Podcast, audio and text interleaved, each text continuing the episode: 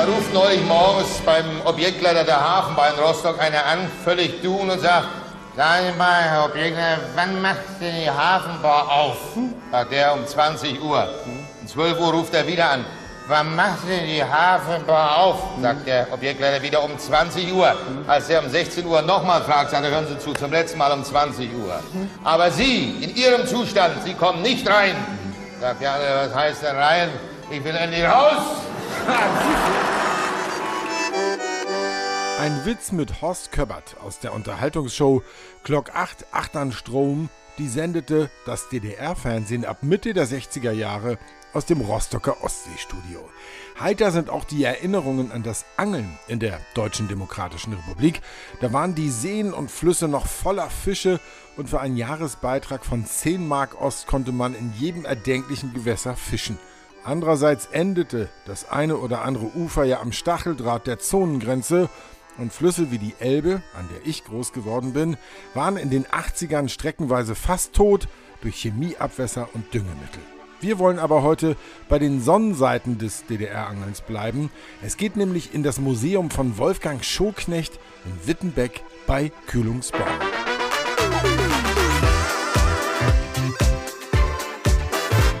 Bis zum Biss der Angelpodcast mit Stefan Netzeband. Ich habe nur mit Blech geangelt, das heißt ohne Gummifisch oder irgendwelche ganz modernen Köder, nur mit Spinner und mit einem FZ-Blinker oder mit dem Dr. Heinz-Blinker. Äh, und ich habe 52 Hechte gefangen letztes Jahr. Keine, keine Riesen, aber ich habe, es waren 52 Hechte im Mecklenburger Gewässern. Neben dem Wohnhaus von Familie Schoknecht steht noch ein zweites Gebäude. Stein auf Stein hat Schoknecht alias Schote hier ein Zuhause selber gebaut für seine Sammlung von hunderten Rollen, Routen, Blinkern, Wobblern, Posen, Orden, Karten und sämtlichen Ausgaben sämtlicher Angelpublikationen der DDR. Und da machen wir jetzt einfach mal einen Rundgang. Wir sind jetzt mitten hier in Ihrem Museum, in einem kleinen Häuschen neben Ihrem Privathaus, das Sie extra für dieses Museum eingerichtet haben. Da sind wir aber eigentlich schon einen Schritt zu weit. Wie sind Sie denn überhaupt drauf gekommen, ein Angelmuseum einzurichten? Oh, das hat sich eigentlich so ergeben. Ich habe schon immer alte Sachen gesammelt und äh, bin irgendwann mal mit Angelzeitungen und sowas angefangen und dann wurde das immer mehr und immer mehr und dann kam nachher nach der Wende die Flohmärkte und da lag da viel altes Zeug rum was man preiswert, damals noch preiswert kaufen konnte. Jetzt sieht das mittlerweile auch schon anders aus. Äh, und ja, dann habe ich eben angefangen, so ein Zeug zu sammeln. Eigentlich war das geplant, na, vielleicht in der Garage oder so mal, aber dass es nur über 300 Quadratmeter geworden ist, hat sich dann so ergeben. Das ist eine Leuchtpose von 1978 mit Ladegerät, mit Ersatzbirnen, alles drum und dran. Krass. Für sagen und schreibe 6 Rubel 90 hat die mal gekostet im Paket. Na, das ist natürlich ein Highlight. Für die hatte schon einen Akku. Ja. Da bin ich schwer beeindruckt, ja. ja. Und bevor wir jetzt hier losziehen, was würden Sie in zwei, drei Sätzen sagen, was gibt's hier zu sehen? Ist es eine Geschichte des Angels im Allgemeinen oder in Deutschland oder ist hier ein besonderer DDR-Schwerpunkt auch durch, die, durch den Ort, wo wir sind? Was ist das für eine Sammlung? Also ich habe mich eigentlich mehr oder weniger auf DDR-Sachen spezialisiert. Und äh, dazu kommt noch die äh, Angelgerätefirma DAM, die man ja bis 1961 dann intensiv über, über West-Berlin eingekauft hat. Und deswegen hängt das hier auch drin. Aber das meiste, was ich hier hängen habe, ist alles DDR und äh, äh, Vorläufer. Und äh, die Geräte gucken wir uns ja gleich an. Ich bin sehr gespannt auf Ihre Exponate. Aber wenn Sie jetzt sagen würden, allgemein, ähm, von, von den Leuten her, von den Regeln her, von den Verbänden her, den Möglichkeiten her, was war am DDR-Angeln anders, als es vielleicht heute ist? Ja, zu DDR-Zeiten war dann halt der Deutsche Anglerverband der zweitgrößte Sport, ich sage mit Absicht Sportverband in, in der DDR, weil so wurde das betrachtet. Das Angeln hatte einen riesengroßen Stellenwert zu DDR-Zeiten. Das heißt, da hat man noch Wert darauf gelegt, dass äh, eben ganz viele Leute eine, eine, sinnvolle Freizeitgestaltung vor sich hatten, was heute teilweise ja vergessen wird. Heute geht es mehr oder weniger immer bloß ums Geld oder so. Aber äh, früher war das ganz anders. Und das wird hier auch durch viele Dokumente dargestellt oder auch, selbst wenn ich äh, zu DDR-Zeiten die Briefmarken, die rausgekommen sind zum Angelsport sehe, es war ganz anders wie heute.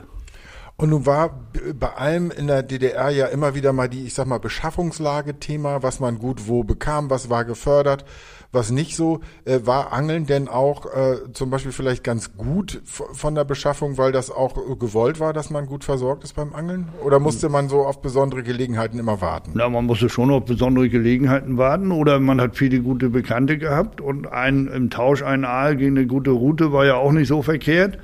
Und, äh, aber wir haben eigentlich alles bekommen, was wir haben wollten. Und äh, viele Leute sind erstaunt, wenn sie hier die Sammlung sehen, was es alles zu DDR-Zeiten gegeben hat. Das weiß nämlich eigentlich gar keiner mehr.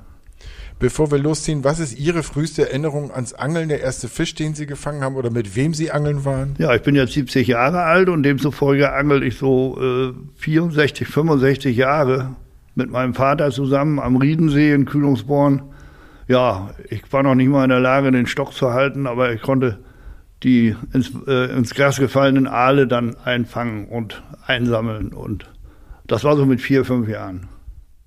Und jetzt gehen wir mal los. Ja, Sie dürfen gerne. bestimmen, wo wir anfangen. Ja, wir fangen vorne an. Ich habe mal gesehen in einem äh, schwedischen Museum, äh, da war eine Pilgausstattung von Seeleuten aus dem 18. Jahrhundert. Das war einfach eine Handkurbel ja. und ein Metallblinker äh, sozusagen, ja. ein drei, äh, äh, Dreizackhaken. Ähm, was ist denn überhaupt, sagen wir mal, der Beginn des privaten Angelns? Das ja, ist ja. Das liegt eigentlich schon sehr, sehr weit zurück. Eigentlich, eigentlich ist das aus England rübergeschwappt mal irgendwann. Da gab es halt die ersten Fliegenfischer und die äh, Leute, die dann äh, ja, spezielle Angelmethoden angewendet haben, war zuerst mit Sicherheit nur für reiche Leute als Sport gedacht. Äh, und das hat sich nachher über 1900 rum, wo die ersten äh, Arbeiterangelverbände entstanden sind, äh, dann eben so entwickelt, dass das ein Volkssport wurde. Heute darf man ja eigentlich gar keinen Sport mehr sagen.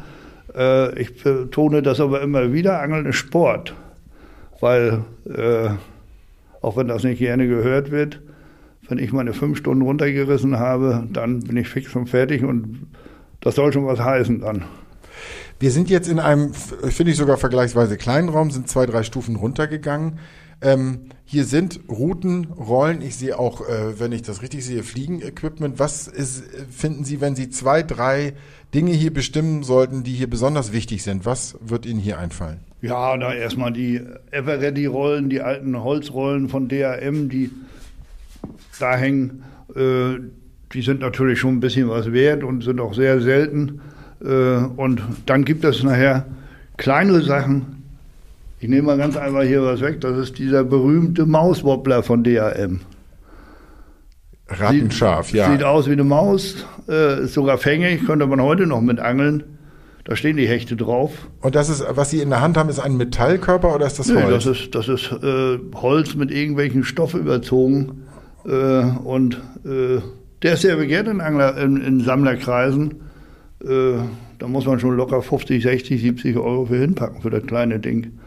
Ne? Und und so sind Eine Art Urwobbler, liebe Zuhörer, ähm, ein, ein ja. kleiner Holzkörper, ein eher dunkler Körper mit zwei Zweifachhaken dran und so eine Art Rüssel vorne. Ja, nee, und die Rüssel ist, der Rüssel ist die Tiefenschaufel. Okay. Das heißt, der, mit dieser Schaufel bin ich in der Lage, den Wobbler, der sich dann nach unten zieht, durch schnelles Ziehen, dann geht er eben schnell unter. Mhm. Wenn ich ihn langsam ziehe, dann schwimmt er weiter oben in der richtigen Höhe zu bewegen. Ja. Also das heißt, äh, das ist an jedem neuen modernen Wobbler auch noch dran. Das sieht man, genau. Die Schaufel sieht aus, wie sie heute auch noch aussieht, ja. nur eben nicht so knallig oder neonfarben und nicht aus Plastik. Die Routen, die wir hier sehen, die sind aus Holz und ja, oder ist, Bambus? Das oder? ist Bambus, ja.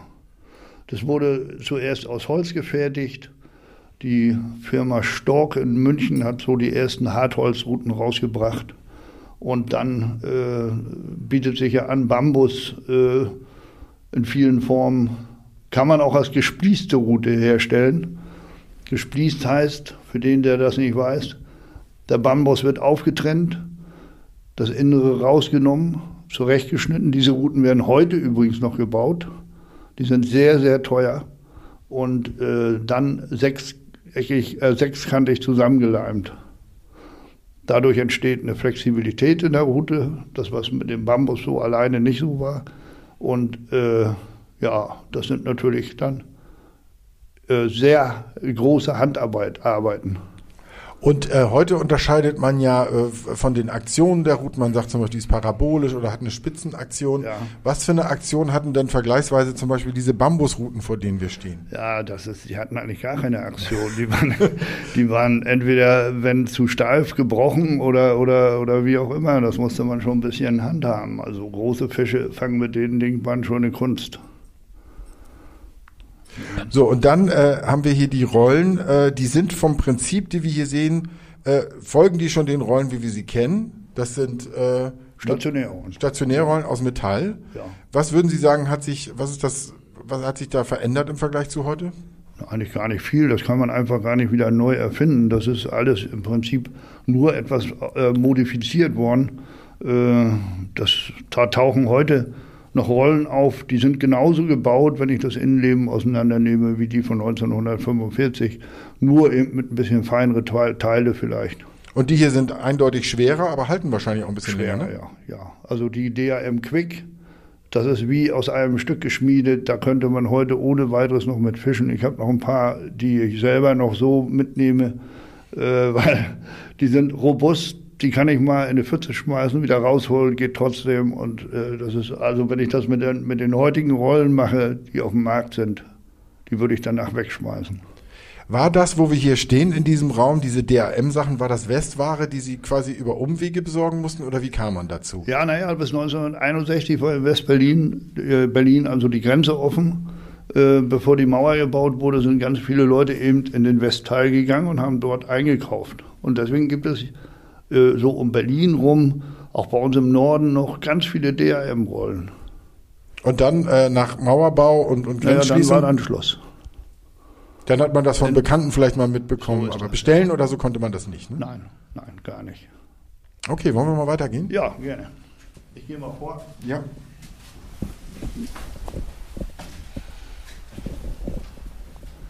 Ja, dann haben wir hier die Fliegenfischer, da haben wir hier die Fliegenfischerstube.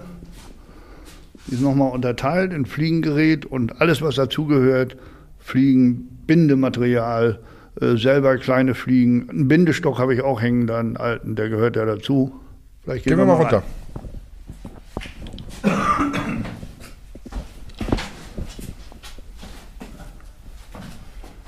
Welchen Stellenwert hatte das Fliegenfischen in der DDR? Das haben nicht sehr viele betrieben. Ähm, Das waren nur Einzelne, die damit losgegangen sind. Und äh, wir haben hier bei uns, äh, also in meinem Umkreis, vielleicht zehn Leute, die das gemacht haben früher. Und die Fliegen hat man die in der Zeit sogar noch selber gebunden oder wie? Entweder selber gebunden oder das, äh, ich bin zum Beispiel einer, der kann das nicht. Also muss ich mir welche kaufen. Und dann hat man sich welche besorgt, aus Thüringen oder irgendwoher. Und äh, ist dann hier in die. Wir haben übrigens sehr gute Bäche hier oben im Norden.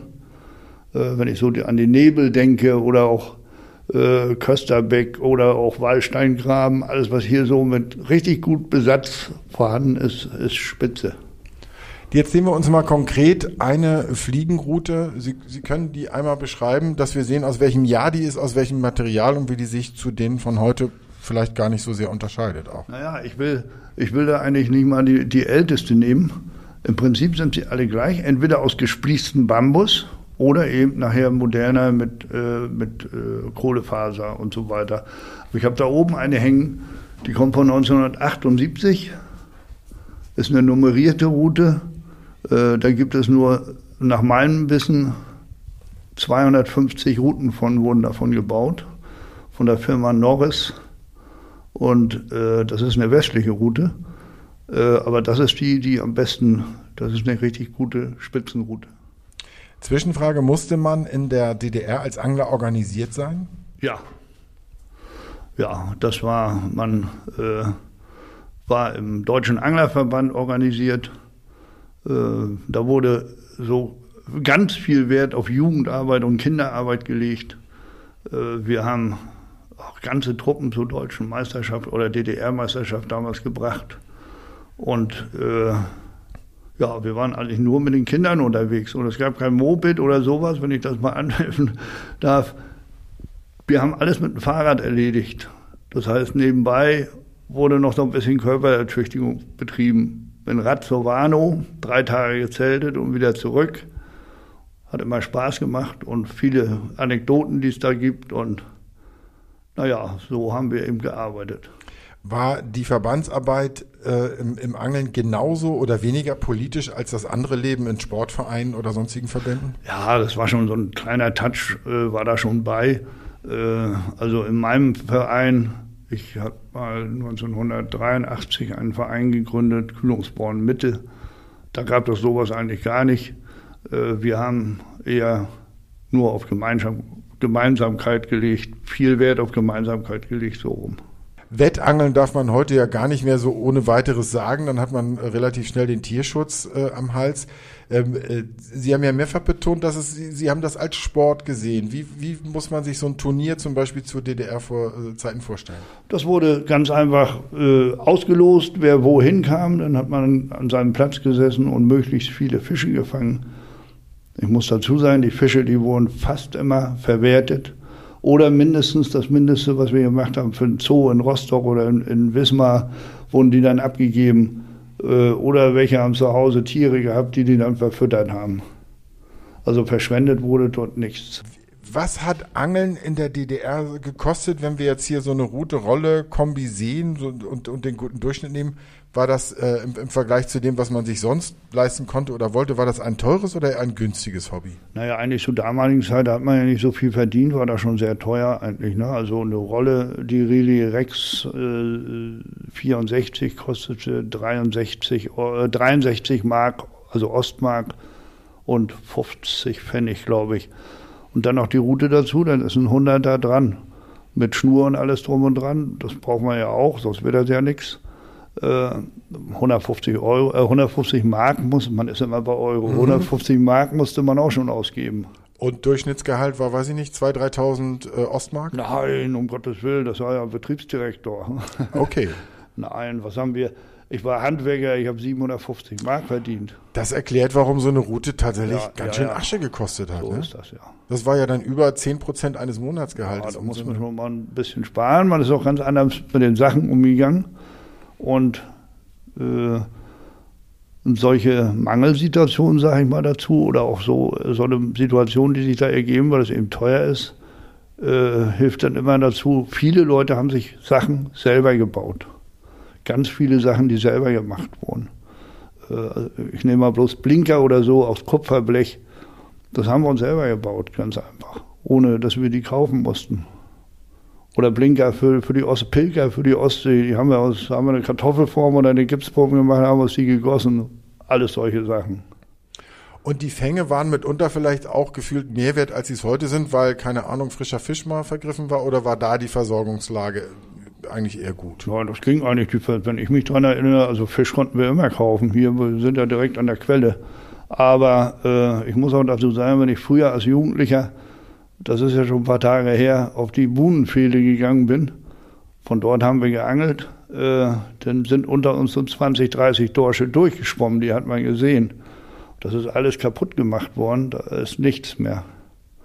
Jetzt hat man, also ich glaube, wenn wir Pech haben, unser Enkel oder so nachher, da muss man schon erklären, dass, was ein Dorsch überhaupt ein ja. ganz komischer Fisch ist dann. Oh, ich sehe, wo als Meeresangler mein, mein Puls hochgeht, hier zum Beispiel ganz viele Pilker rumliegen. Das sind alles Rohlinge, das sind selbstgebaute Sachen oder wenn ich, ich glaube, wenn ich die alle hinpacken würde, die ich noch so in, irgendwo rumliegen habe, dann müsste ich noch bauen. Gab es äh, zu DDR-Zeiten Hochseeangeltouren, wie wir sie heute kennen, oder musste man da eher jemanden, ich meine, das war eine sensible äh, Frage, überhaupt ja, weiter ja. auf die Ostsee rauszudürfen, oder? Also äh, grundsätzlich durfte man nur auf die Ostsee rauf, wenn man im Besitz einer PM18 nannte sich das war. Das war eine Zusatzkarte für einen Ausweis. Konnte man über einen Angelverband beantragen. Hat man auch fast immer gekriegt, manchmal nicht, warum auch immer nicht, keine Ahnung. Ähm, und äh, dann, wenn man diese PM18 hatte, musste man sich bei den Grenzbehörden abmelden. Wir fahren jetzt raus, da und da sind wir. Und dann konnte man angeln. Also das war über die Angelverbände alles möglich. Und das waren dann, äh, da musste man kein eigenes Boot haben, sondern das war organisiert. Da kommt man eine, eine Tagesfahrt. Nein, äh, hier waren auch welche mit eigenem Boot. Und da musste man eben fragen, ob die einen mitnehmen und dann sind wir rausgefahren. Also es ging alles. Also Hochseekutter in dem Sinn gab es aber nein, nicht? Nein, also so wie heute mit bezahlten Angeltouren, das war nicht möglich. Das sind ja dann eher, wie ich das kennengelernt habe, auf der Moret zum Beispiel, sind Fische, die, äh, Schiffe, die später aussortiert wurden, die ja. äh, ausgemustert und dann erst zu Hochseeangelkuttern Ja, nee, sowas gab es nicht. Also äh, das Einzige, was vielleicht noch erwähnenswert ist, es gab jedes Jahr einmal äh, eine DDR, offene DDR-Meisterschaft im Bootsangeln. Äh, da konnte man, da wurde man dann für gute Leistungen, die man so gebracht hat, im Angelverband dann auch delegiert konnte da teilnehmen. Ich durfte es einmal. Ansonsten war ich vielleicht nicht gut genug, weiß ich nicht. Und jedenfalls sowas fand dann auch statt. Aber das war das Einzige. Da waren dann sogar Grenzboote äh, von den Grenzbrigadenküsten dabei, die da mit äh, diese Veranstaltung organisiert hatten. Das war alles möglich. Jetzt wollen wir gerne, würde ich mal ins Detail gucken, die gängigste Rolle, die es äh, zu DDR-Zeiten gab, wenn wir uns die mal genauer angucken. Ja, das war eindeutig die Relirex. Äh, Welche weiß, ist das? Das ist diese ganze Ecke hier. Oha, okay. 17 verschiedene Ausführungen gibt es da, so wie ich das weiß. Mhm. Äh, und dann gab es noch ein paar spezielle Sachen äh, in Oranienburg bei äh, PMO, also hieß das äh, Kombinat PMO, wurde eine Adria gebaut. Die gab es aber wirklich nur unter der Hand. Die hatten nur ganz wenige Leute, die hängt da.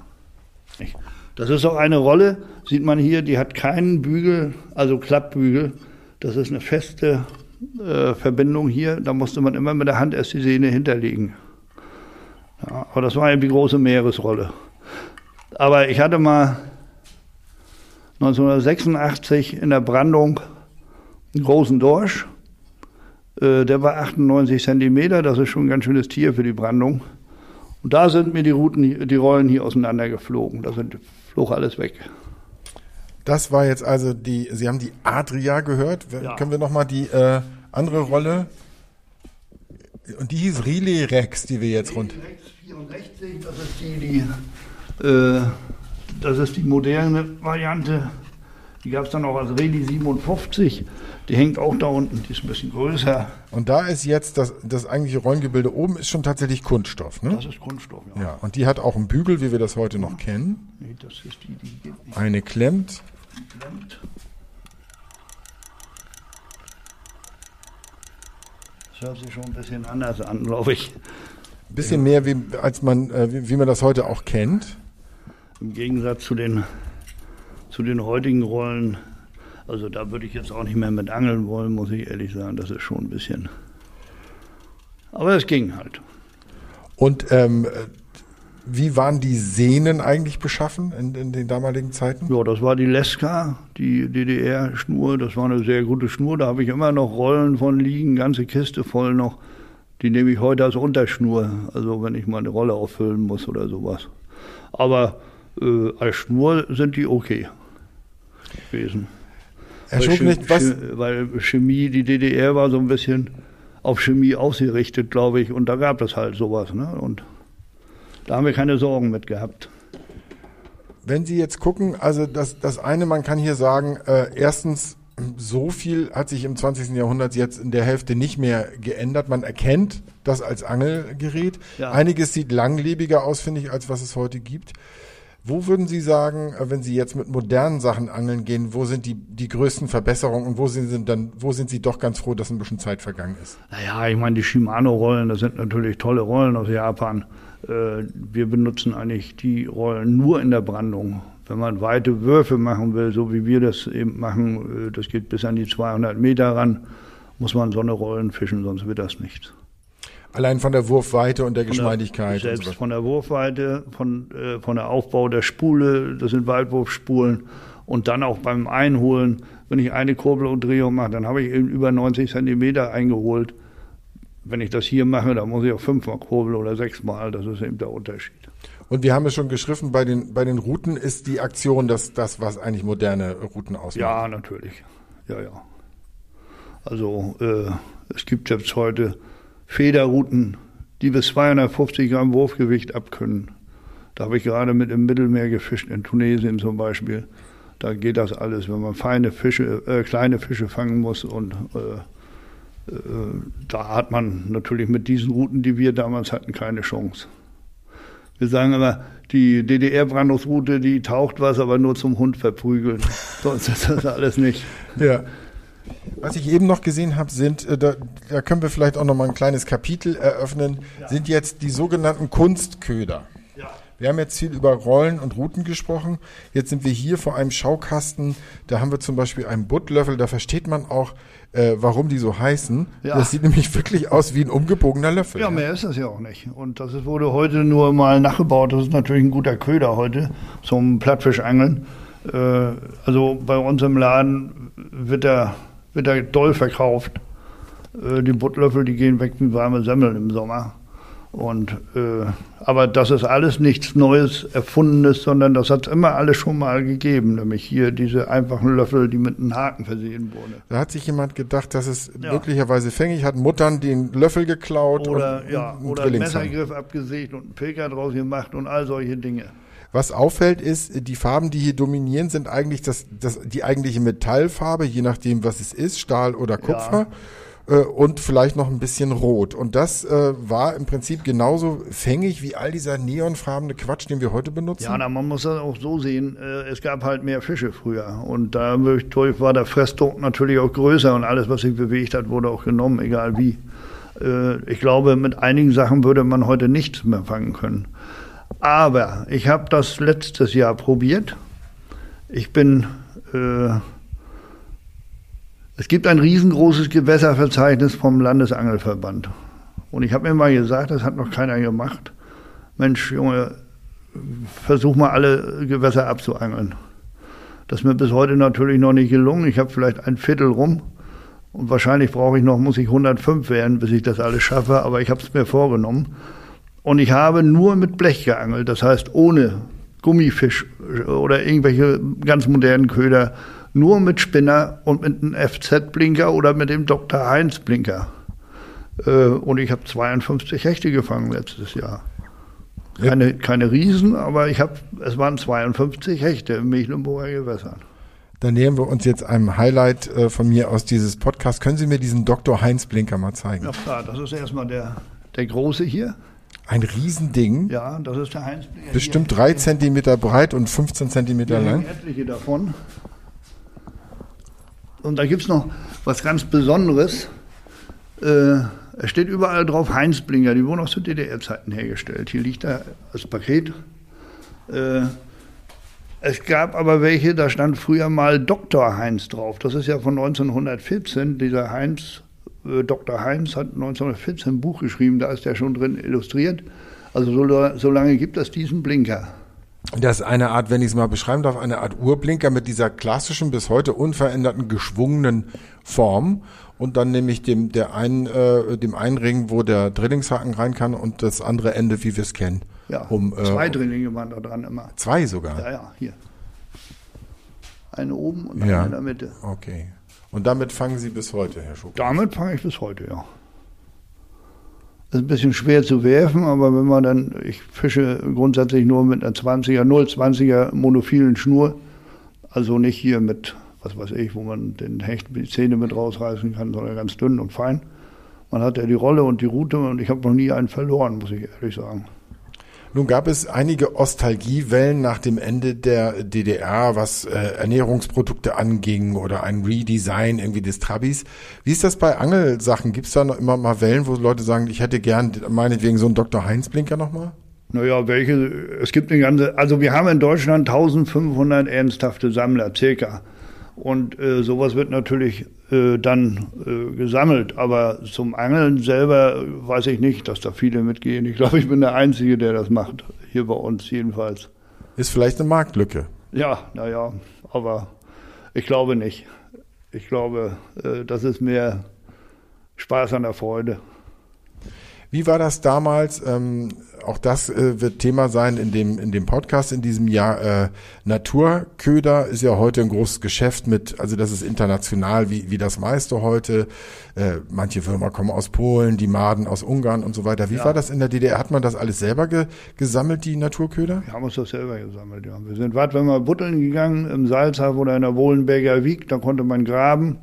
Äh, und äh, ja, wenn man keine hatte, hat man eben Taubung genommen oder irgendwelche Fischfetzen oder irgendwas. Wir haben uns die Köder alle selber beschafft. Es gab keinen Angelladen, so in dem Sinne. Die Angelgeräte wurden alle in der Spova, Sportwarenabteilung vertrieben. Da gab es keine Köder. Musste man eben selber machen. Und ich habe da, ich habe 1983, Entschuldigung, 83 damit angefangen. Ich hatte mal in Kühlungsborn einen Angelgeräteverleih aufgebaut. Haben mir viele Leute einen Vogel gezeigt, aber danach nicht mehr, weil ich habe jede Stunde mal einen Hunderter verdient da und habe eine Stunde am Tag aufgehabt. Und um das ein bisschen abzurunden, bin ich über die Tennisplätze und über den Friedhof darf ich eigentlich nicht sagen, aber habe ich gemacht, gekrochen und habe Taube mehr gesammelt, eimerweise, und habe die dann verkauft. War ein Bombengeschäft eigentlich damals, das war richtig gut.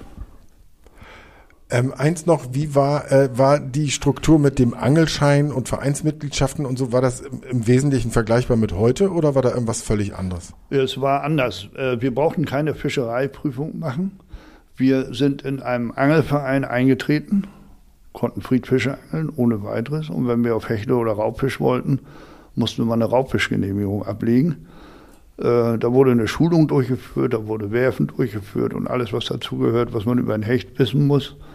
Und äh, dann hat man eine Marke bekommen und dann durfte man das angeln. Das war alles. Nachtangeln genauso. Äh, Nachtangelmarke haben nur die bekommen, die auch ein bisschen aktiv waren.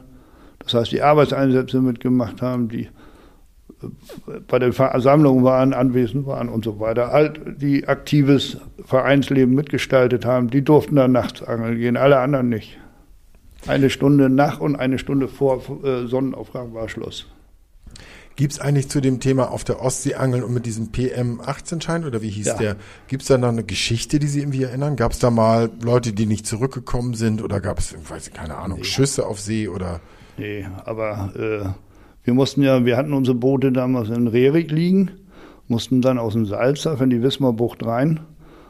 Das Ding, das steht heute übrigens noch, da war ein großer Holzbock im Wasser und äh, da lag das Grenzboot dran. Da musste man dann ran, anlegen, sein, seine Papiere zeigen und dann rausfahren. Und manchmal wurde dann gesagt, warum auch immer, weiß man ja nicht, heute geht's nicht raus, heute ist Nebel, strahlender Sonnenschein, aber es war, wir durften nicht rausfahren. Wer weiß, was da draußen war, keine Ahnung. Eigentlich ansonsten haben wir ganz normal geangelt. An der gleichen Wand, wo wir eben auch den Dr. Heinz Blinker gesehen haben, sind jetzt hier äh, so, so kleine Behälter, die sind so ein bisschen tonnenförmig. Das eine ist eingeschlagenes Holz.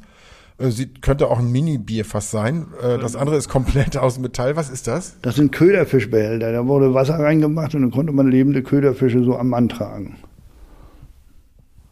Das hat sich ja übrig, weil man das heute nicht mehr darf. So ist das, ja. Aber das ist alles schon vor dem Krieg hier hergestellt worden, was da ist. Also das ist vor 1945, was da an der Wand hängt.